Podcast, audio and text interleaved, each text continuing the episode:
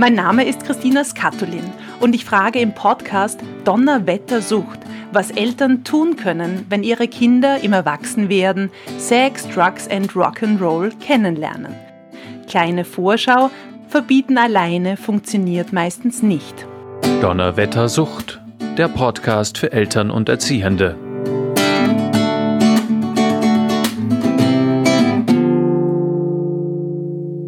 Willkommen, liebe Zuhörerinnen und Zuhörer bei Donnerwettersucht.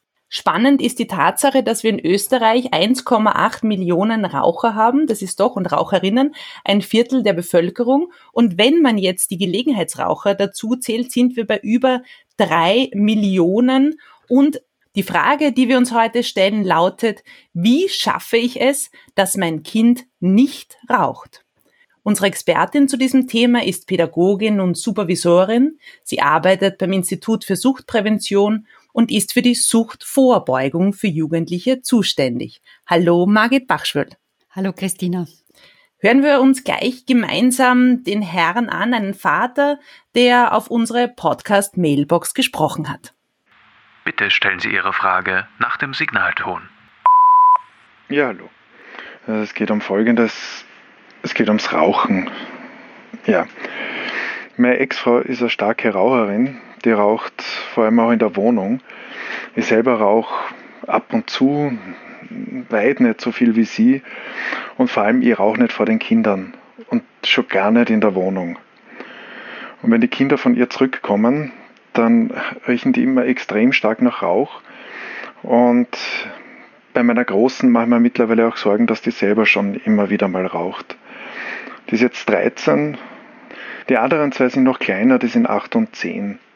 Ich möchte definitiv nicht, dass die zum Rauchen anfangen. Es ist halt so, dass ich selber mir momentan schwer tue, komplett aufzuhören, aber ich gebe mir Mühe, das zumindest nicht in Anwesenheit der Kinder zu tun. Ja, ich würde mich freuen, wenn ich von Ihnen höre. Dieser Vater hat jetzt verschiedene Aspekte eingebracht, die für mich hier zusammenkommen, Margit. Wir haben auf der einen Seite eine getrennte Elternschaft. Wir haben drei Kinder, acht, zehn, dreizehn Jahre alt. Zwei Raucher, eine Raucherin, einen Raucher unterschiedlicher Intensität. Als drittes die Frage, ob die 13-jährige Tochter wohl schon raucht und den Vater als vierten Punkt, der seinerseits aufhören möchte. Margit, wie schaffen es diese Eltern, dass ihr Kind nicht raucht? Und wir haben ja hier auch eine ähm, spezielle Situation, nämlich eine getrennte Elternschaft mit vielleicht anderen Einstellungen dazu auch. Ja, es ist tatsächlich ein Anliegen, dass wir öfters in Beratungssituationen hören. Man möchte jetzt meinen, das kommt äh, in getrennten Partnerschaften, äh, Elternschaften äh, häufiger vor, dass sich die Paare bezüglich Erziehungsfragen nicht ganz einig sind. Ich glaube, wir können das ziemlich weglassen, weil auch in Partnerschaften, die nicht getrennt sind, ist man oft uneinig äh, in bestimmten Erziehungsfragen. Genau. Eine Mutter raucht, der Vater nicht, beide rauchen und einer will aber nicht vor den Kindern rauchen. Also das ist sehr ähnlich, ob die Paare jetzt getrennt sind oder nicht. Was alle Paare brauchen, ob sie jetzt getrennt sind oder nicht, ist, sie brauchen ein, eine Auseinandersetzung mit diesem Thema. Wie tun wir jetzt damit? Ja, wir erleben das anders. Du äh, rauchst vor den Kindern, ich rauche nicht vor den Kindern. Ähm, für das Kind selber ist das ein bisschen verwirrend. Im besten Falle schaffen die Eltern eine gemeinsame Handhabung, dass sie sagen, okay, wir vereinbaren vor den Kindern, im Beisein der Kinder, werden wir nicht rauchen. Ja? Was natürlich bei uns ein bisschen schwierig ist, wenn wir hier die Mutter haben, die offensichtlich zu Hause raucht. Das heißt, das Gespräch wäre wichtig und der Wunsch des Vaters, so bitte sei so lieb und rauch eben, wenn es geht, nicht vor den Kindern. Wenn das Gespräch nicht in dem Sinn glückt, dass sie eine gemeinsame Handhabung haben, dass sie einfach eine Transparenz schaffen für die Kinder. Dass äh, der Vater sagt, okay, bei mir ist es einfach so äh, ich rauche gelegentlich, äh, ich möchte das nicht vor euch machen, mir ist eure Gesundheit wichtig, ich möchte nicht vor euch rauchen und ja, darum gehe ich jetzt raus. Eure Mutter macht das vielleicht anders, ich bleib dabei, ich mache es so. Punkt. Damit ja? man da zumindest diese zwei Dinge einzeln sehen kann, diese zwei Haushalte. Wenn die Mutter jetzt weiter raucht, ein Aspekt, der mich da sehr interessiert, ist, dass man ja schon immer wieder auch hört, Passivrauchen ist auch nicht so ungefährlich. Wie schaut es denn mit dem Passivrauchen aus? Ja, Passivrauchen ist für jeden Menschen nicht gesundheitsförderlich. Ja, also das kann man sich schon denken. Für Kinder in einem ganz besonderen Ausmaß ist das nicht gut. Wenn man sagt immer, es ist genauso, wenn ich, wenn ich selbst äh, rauche, äh, kann ich mich so ein bisschen im Hinterkopf erinnern, der, der passiv mitraucht, ist fast genauso betroffen, wie ich es eigentlich bin. Und ich denke mir jetzt auch in meiner Mutterrolle, äh, finde ich das gut, wenn da Alarmglocken vielleicht auch läuten, dass man sagt, der Wohnraum soll zumindestens ähm, nicht beraucht werden. Oder ich glaube auch genauso ist es im Auto, weil das Auto ist ja kleiner auch noch. Da glaube ich, gibt es ja auch ein Gesetz, dass man mit Kindern im Auto nicht rauchen darf, soweit ich mhm. das weiß. Das stimmt, das stimmt. Das gibt es seit 2019 jetzt. Äh, und es ist einfach die Empfehlung und von der Prävention eine deutliche Forderung, dass in geschlossenen Räumen im Beisein von Kindern nicht geraucht werden sollte. Das kann ich nur unterstützen. Die Gesundheit ist da bei Kindern einfach gefährdet. Die Organentwicklung, die Gehirnentwicklung ist einfach noch nicht abgeschlossen und darum ist das einfach zu vermeiden. Was ich beobachte da, ähm, Bekannte von uns, die waren wirklich beide starke Raucher. Da weiß ich auch, wenn ich bei denen vorbeigegangen bin, in der Küche hat's gedampft immer, wirklich, dass man viele Leute auch zusammengesessen sind, wie es auch früher so der Brauch war. Da hat man einfach drinnen geraucht. Ich kann mich erinnern auch an, an meine Kindheit. Das ist jetzt Gott sei Dank weniger.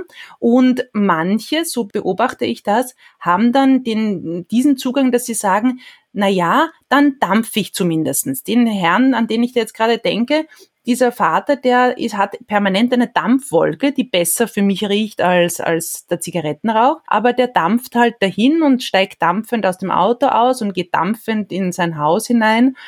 Kann man sich da jetzt freuen und sagen, na, das ist jetzt weniger gefährlich für mich und meine Umwelt?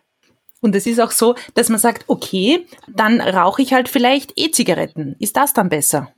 Tabakverwandten oder Nikotinersatzprodukte ähm, machen vielleicht Sinn für Menschen, die sehr viel, sehr lange schon rauchen und die ihre Abhängigkeit mit sonstigen Strategien ähm, noch nicht losgeworden sind. Ja?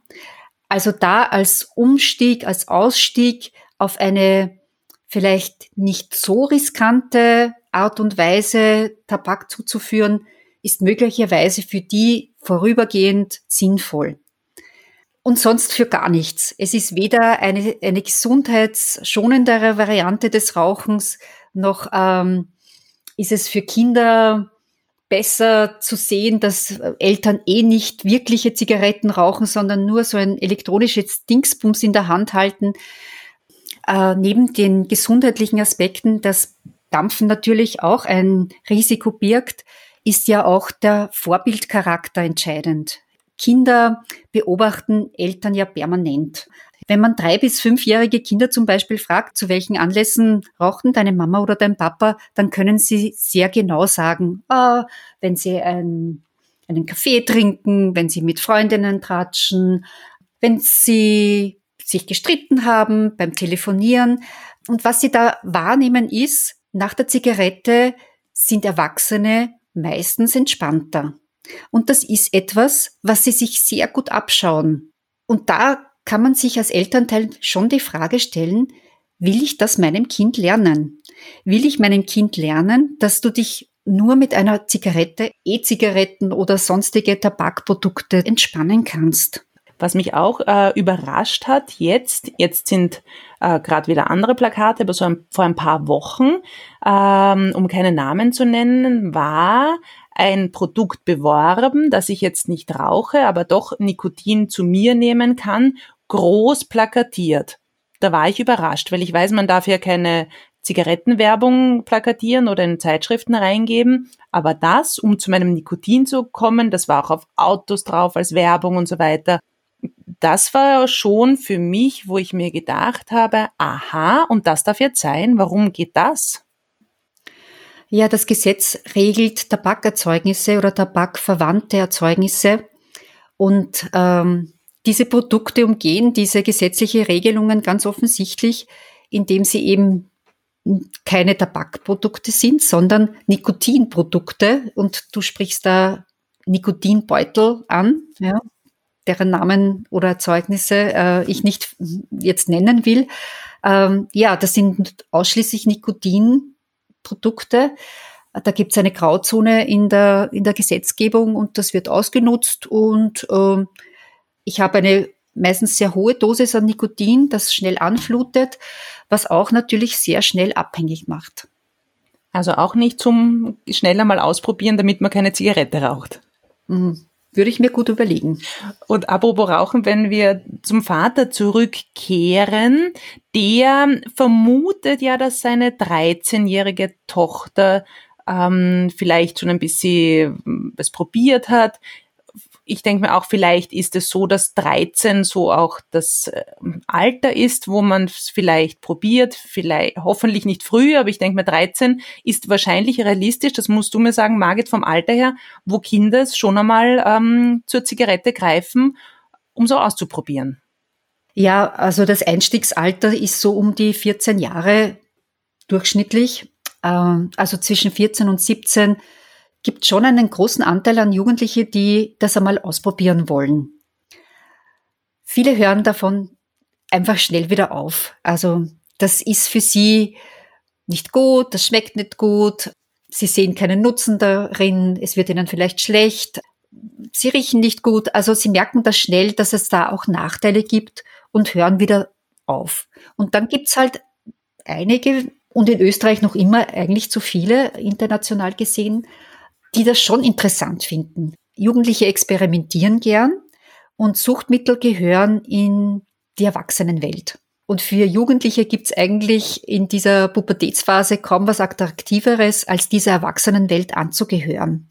Und drum ist dieses ähm, Ich rauche, ich trinke Alkohol, ist so ein Zeichen, ich gehöre da dazu. Ja, das ist für viele ein ganz wichtiges Motiv.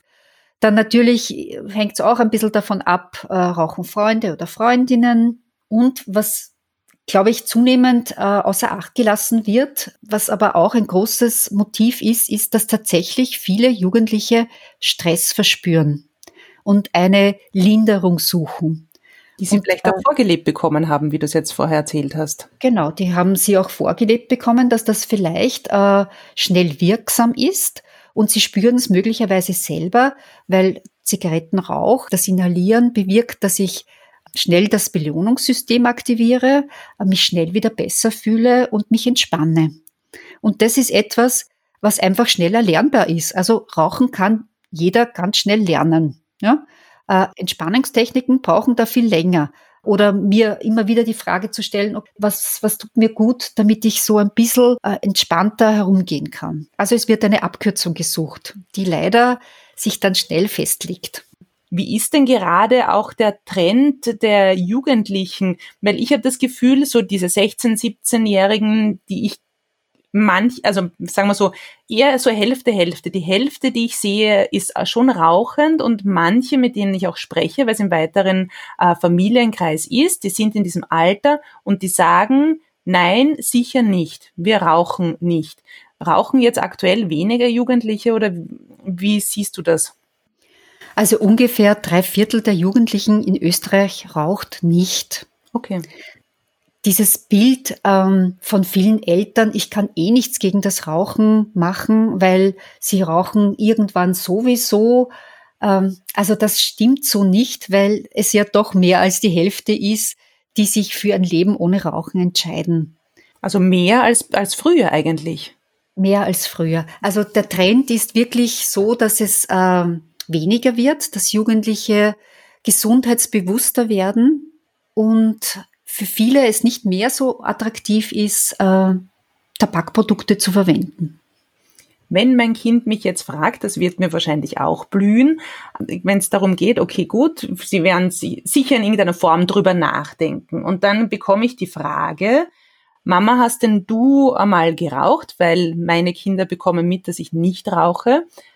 Aber ich müsste sie anlügen und sagen, nein, ich habe nie geraucht. Das stimmt aber nicht. Ich habe auch in meiner Jugend geraucht.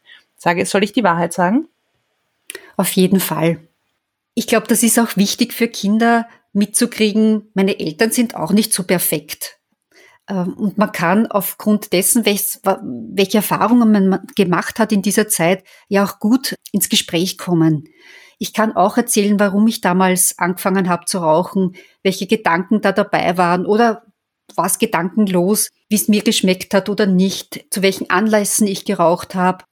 Und dann ist es natürlich auch wichtig, äh, immer wieder auch zu erzählen, was hat mich gestört daran, wo habe ich Schwierigkeiten bekommen, hm, wie hat sich das auf meine Gesundheit ausgewirkt? Also war ich äh, zum Beispiel beim Stiegensteigen schon ein bisschen atemloser oder habe ich oft gehustet in der Früh, um dann zu sagen, irgendwann war der Punkt da und dann habe ich aufgehört und das war dann vielleicht nicht einfach und ich habe es oft probieren müssen und ich war da oft sehr traurig darüber, dass mir das nicht gelingt, die Kontrolle darüber zu haben. Also ich würde über diese negativen Aspekte schon auch sprechen, aber ehrlich. Und ich muss dabei nicht alles brühwarm erzählen, ja. Aber das, was ich sage, sollte wahr sein. Ja, ich glaube, Kinder haben da auch einen ganz guten Riecher dafür, wenn das nicht authentisch rüberkommt. Also ich muss jetzt nicht ins Detail gehen von meinen Erzählungen, was ich erlebt habe und in welchen Zuständen ich vielleicht auch als, als Mutter, als Vater mal war, weil es ist ja nicht mehr so. Und wenn wir auch äh, uns unsere, unsere getrennte Elternschaft vom Anruf ähm, anhören, ist es ja so, dass die Mutter wahrscheinlich weiter raucht, aber wir haben jetzt auch einen Vater, der aufhören möchte, sehr gerne und es offensichtlich nicht schafft, der schon auch wahrscheinlich viele Rauchjahre mit sich trägt.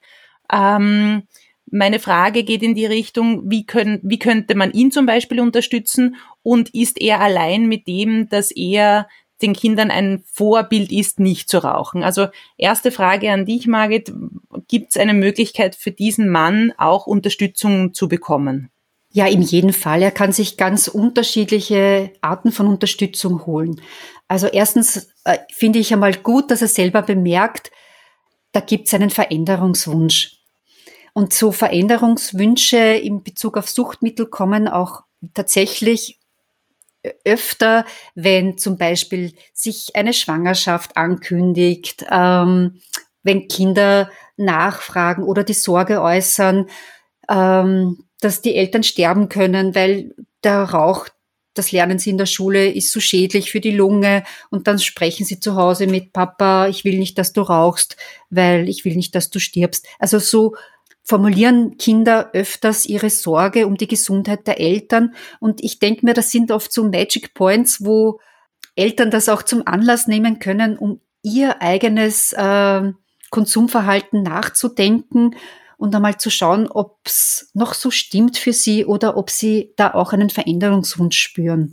Und wenn dieser da ist, dann gehört im nächsten Schritt einmal die Zuversicht gestärkt, weil alles, was wir hören, ist immer, äh, zum Rauchen aufhören ist so schwer.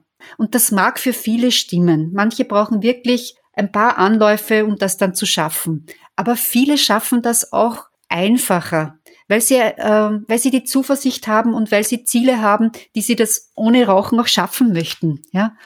Und mein Rat an den Vater ist da zum Beispiel, äh, sich mit Menschen zu unterhalten, die das geschafft haben.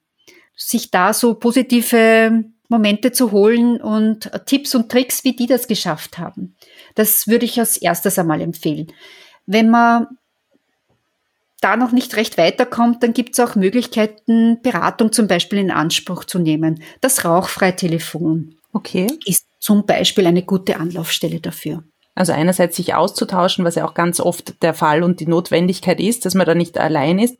Und wie heißt nochmal Nichtrauchertelefon? Rauchfrei Telefon. Rauchfrei Telefon, rauchfrei Telefon. Und eine spannende Geschichte, über die ich auch gestolpert bin, ist, dass es ähm, auch in Schulen, das glaube ich heißt gemeinsam stark werden, in der Prävention und in der Vorbeugung zur Nichtabhängigkeit Dinge gibt, die Kindern angeboten werden. Ja, also ich glaube, da muss ich ein bisschen weiter auf, ausholen, weil äh, wir da prinzipiell über Suchtvorbeugung, also Prävention sprechen.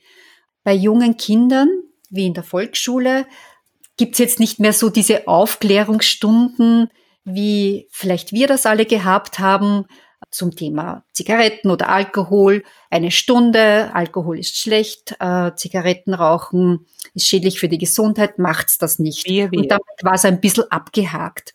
Wir sind der Überzeugung, äh, und nicht nur wir als Fachstelle, sondern auch die WHO, die Weltgesundheitsorganisation. Also wir sind der Überzeugung, dass das notwendig ist, Kinder schon von früh an zu stärken, in ihren Kompetenzen, in ihren Fähigkeiten ein zufriedenstellendes Leben zu führen. Das entstresst viele Menschen einfach ungemein, wenn ich weiß, wie kann ich Konflikte ansprechen, wie kann ich meine Gefühle managen, wie kann ich mit Stress umgehen, kann ich mir Ziele setzen, kann ich äh, mich durchsetzen, kann ich äh, kreativ äh, mich betätigen. Das sind alles wichtige Kompetenzen, die ich von klein auf erfahren, erleben, lernen muss um dann zufrieden mit mir und meiner Umwelt zu sein. Und wenn ich das bin, dann bin ich weniger gefährdet, äh, an Suchtmittel hängen zu bleiben. Ja, ich werde vielleicht auch als äh, 12-Jähriger, 15-Jähriger, 17-Jähriger oder Jährige herumexperimentieren, aber die Chance, dass ich da hängen bleib und dass ich das als Heilmittel für Inbalancen bei mir spüre, das wird nicht so hoch sein. Und es ist ja auch nicht so, dass man wie früher eine Stunde hat, sondern da beschäftigt man sich ja länger damit, dass ich Möglichkeiten der Vorbeugung und des mit mir Zufriedenseins lerne. Genau. Das sind so Lebenskompetenzprogramme, so heißen die, wie gemeinsam stark werden. Oder es gibt dann auch eins für die Unterstufe im Gymnasien oder neuen Mittelschulen, ähm, wo über vier Jahre hindurch immer wieder Schwerpunkte aufgegriffen werden und regelmäßig Unterrichtsstunden dazu gemacht werden, damit Kinder da bestmöglich geschützt und gestärkt werden. Ich finde dieses, das Wort Lebenskompetenz und Lebenskompetenzen nämlich sehr schön. Ich für mich sage, wir haben die Frage des des Vaters gut beantwortet mit unseren, mit unseren vier Punkten, die wir am Anfang gehabt haben. Margit, wenn wir das nochmal zusammenfassen, die getrennte Elternschaft, ähm, die die wir hier, wo jeder eine klare Haltung beziehen soll, auch das, wo wir sagen, wie ist es mit der Intensität des Rauchens und eher eben vor den Kindern nicht und auch, dass wir sagen, super, dass der Vater selber jetzt probiert, von seiner, eine neue Lebenskompetenz sich auch hier zu schaffen und Nichtraucher zu sein. Mhm. Ja, das hast du gut zusammengefasst. Worüber ich noch zu wenig, glaube ich, gesagt habe oder was mir noch ein großes Anliegen wäre, ist Eltern mitzugeben, weil es da immer ja so eine Unsicherheit gibt. Ich rauche selber. Wie kann ich ihn da es fertigbringen, es schaffen, unter Anführungszeichen, dass mein Kind dann nicht raucht, diesen Tipp mitzugeben, äh, sprechen Sie immer wieder an, dass äh, Sie nicht wollen, dass Ihr Kind raucht. Sagen Sie, ich möchte nicht, dass du rauchst. Ich rauche selber, es fällt mir schwer, damit aufzuhören. Ich finde es nicht mehr so klasse, so leibernd, dass ich selber rauche. Mir tut's manchmal nicht gut. Äh, ich hust in der Früh, ich habe Probleme beim Treppensteigen, äh, ich kann nicht mehr so schnell laufen. Ich sorge mich manchmal, ob das nicht schon Gesundheitsschäden sind. Ja, also dass ich da sehr transparent bin und eine klare Haltung einnehme. Auch wenn ich rauche, will ich nicht, dass du anfängst zu rauchen. Ich sorge mich um deine Gesundheit und ich fühle mich da auch verantwortlich dafür und ich möchte das in deinem Leben sozusagen nicht mitgeben, sondern ich möchte dir lustige, kreative, positive Dinge mitgeben. Und das Rauchen, das habe ich selber halt einfach nicht gut im Griff. Das soll bei mir einfach bleiben. Danke, Margit, für diese Schlussworte. Danke für deinen ja. Besuch. Danke dir für das Gespräch. Wir freuen uns auf Ihre Anliegen, Ihre Fragen auf unserer Podcast-Mailbox unter 01 205 552 502. Ich freue mich aufs nächste Mal bei Donnerwetter Sucht. Wenn Sie Beratung und Unterstützung suchen, dann wenden Sie sich unter der Telefonnummer 01 205 552 502 an den Verein Dialog oder informieren Sie sich unter www.sdw.wien. Dieser Podcast wurde finanziert vom Institut für Suchtprävention der Sucht- und Drogenkoordination Wien und wurde in Zusammenarbeit mit dem Verein Dialog produziert.